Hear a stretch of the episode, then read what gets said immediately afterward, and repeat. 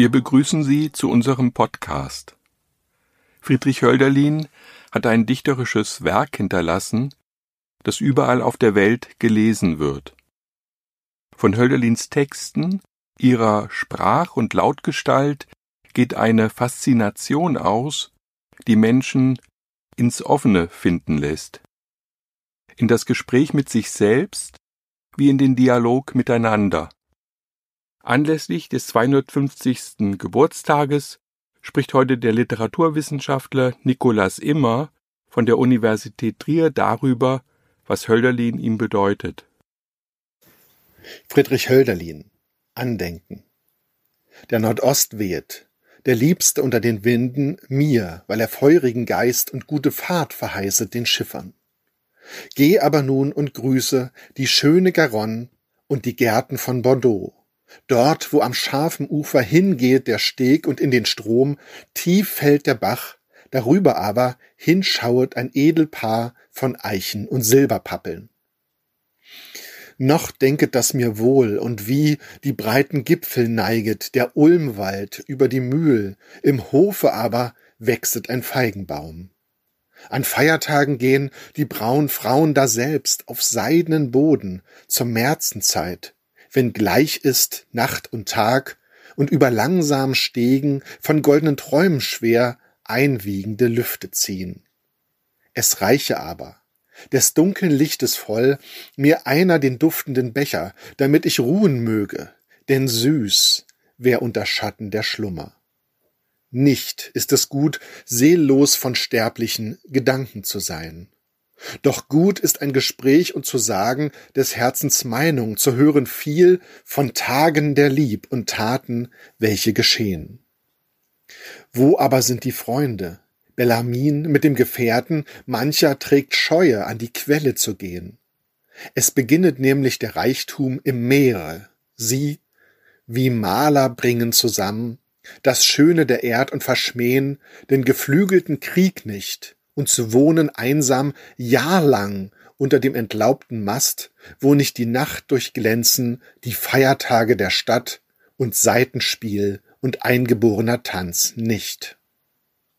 Nun aber sind zu Indiern die Männer gegangen, dort an der luftigen Spitz an Traubenbergen, wo herab die Dordogne kommt und zusammen mit der prächtigen Garonne meerbreit ausgehet der Strom.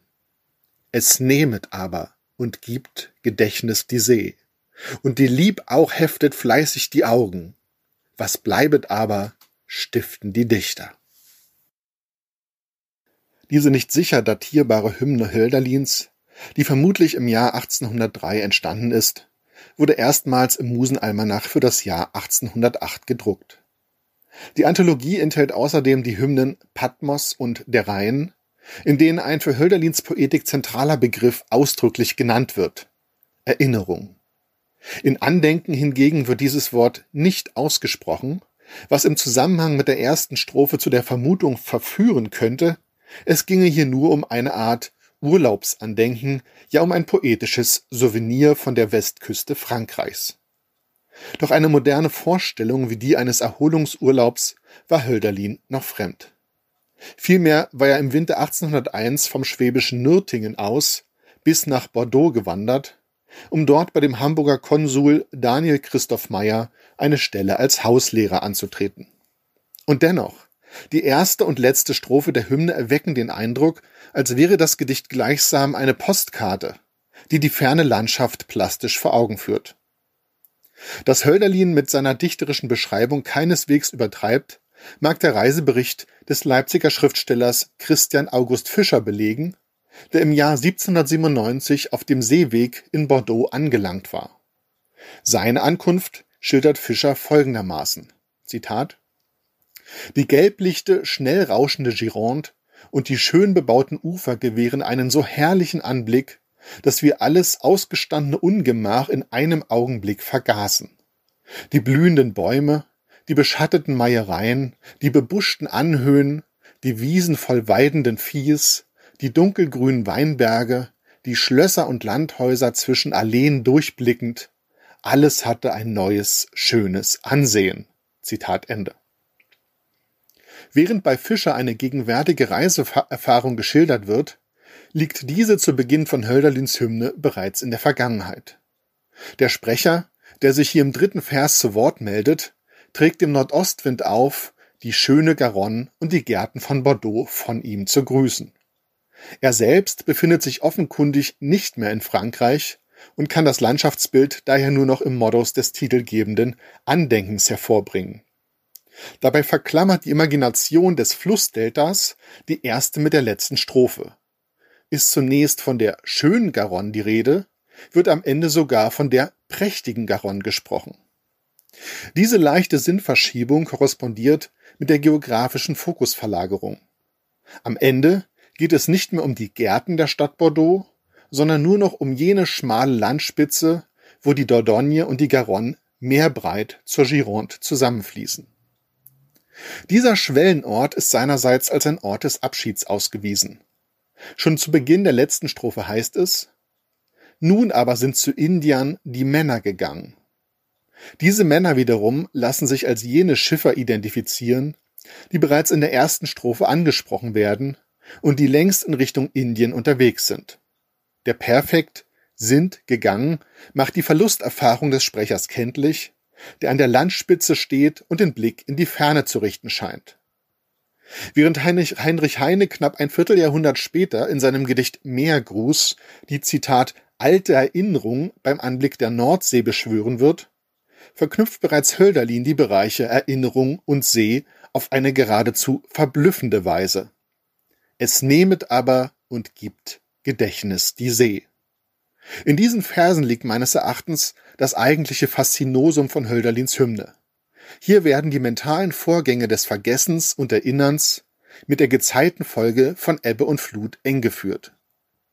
Im Unterschied zu Goethes Erdgeist aus dem Faust, der von Lebensfluten spricht, werden bei Hölderlin Erinnerungsfluten sichtbar, die zuweilen heranbranden und sich zuweilen zurückziehen. Aufgrund ihres Vermögens sogar Gedächtnis nehmen zu können, wird die See dem mythologischen Strom Lethe vergleichbar, der dem vergessen brachte, der aus ihm trank. Bei Hölderlin wird der abschließende Satz aber noch weitergeführt. Und die Lieb auch heftet fleißig die Augen. Obwohl nicht ausdrücklich gesagt wird, worauf hier der Blick gerichtet wird, legt es doch der Kontext nahe, dass es sich dabei um die zu Beginn der letzten Strophe genannten Schiffer handeln dürfte, die in der Fremde ein entbehrungsreiches Leben führen. Die personifizierte Liebe richtet ihren Sehnsuchtsblick in die Ferne, um die räumliche Distanz mit Hilfe eines innigen Andenkens zu überbrücken.